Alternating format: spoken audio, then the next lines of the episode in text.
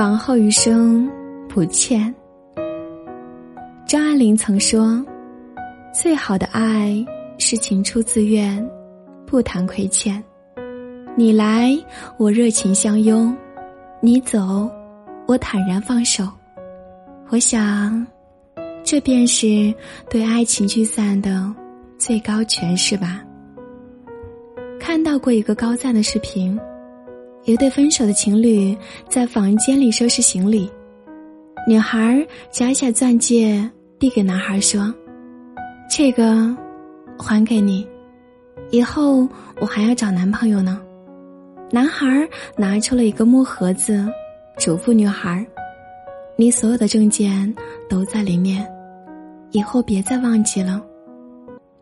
两人各拉着行李箱走到路口，快分开的时候，男孩微笑着，试探的问：“我们可不可以抱一下，就像过去一样？”女孩走过去，轻轻的抱了抱男孩，然后转身离去。分开的时候，没有剑拔弩张的争吵，也没有心生怨恨的冷战，就这样道别。想来，我们有足够的理由相信，在往后的日子里，两人也不会在背后相互诋毁。两人的好聚好散，也让大家突然想起自己分手时的场面。有人说，遗憾分开时没有好好告别；也有人说，后悔分开那天不体面的丑态。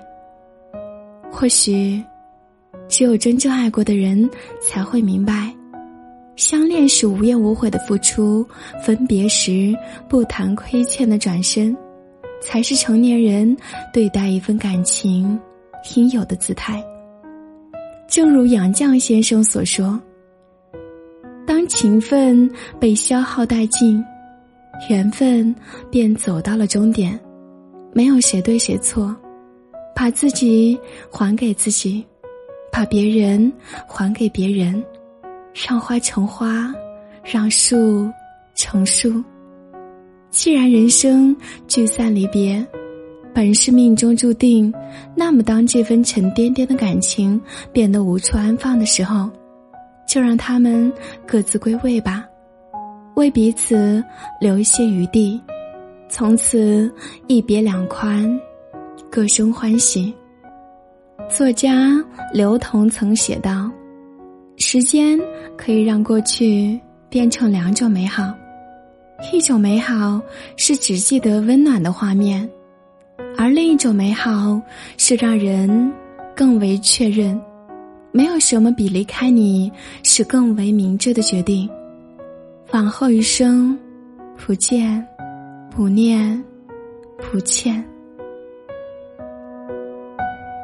今晚的睡前夜听就和你分享到这里，说再见了。我是古斯，感谢你的收听，让有温度、有态度的声音伴着你度过每一个孤单的夜晚。祝你晚安。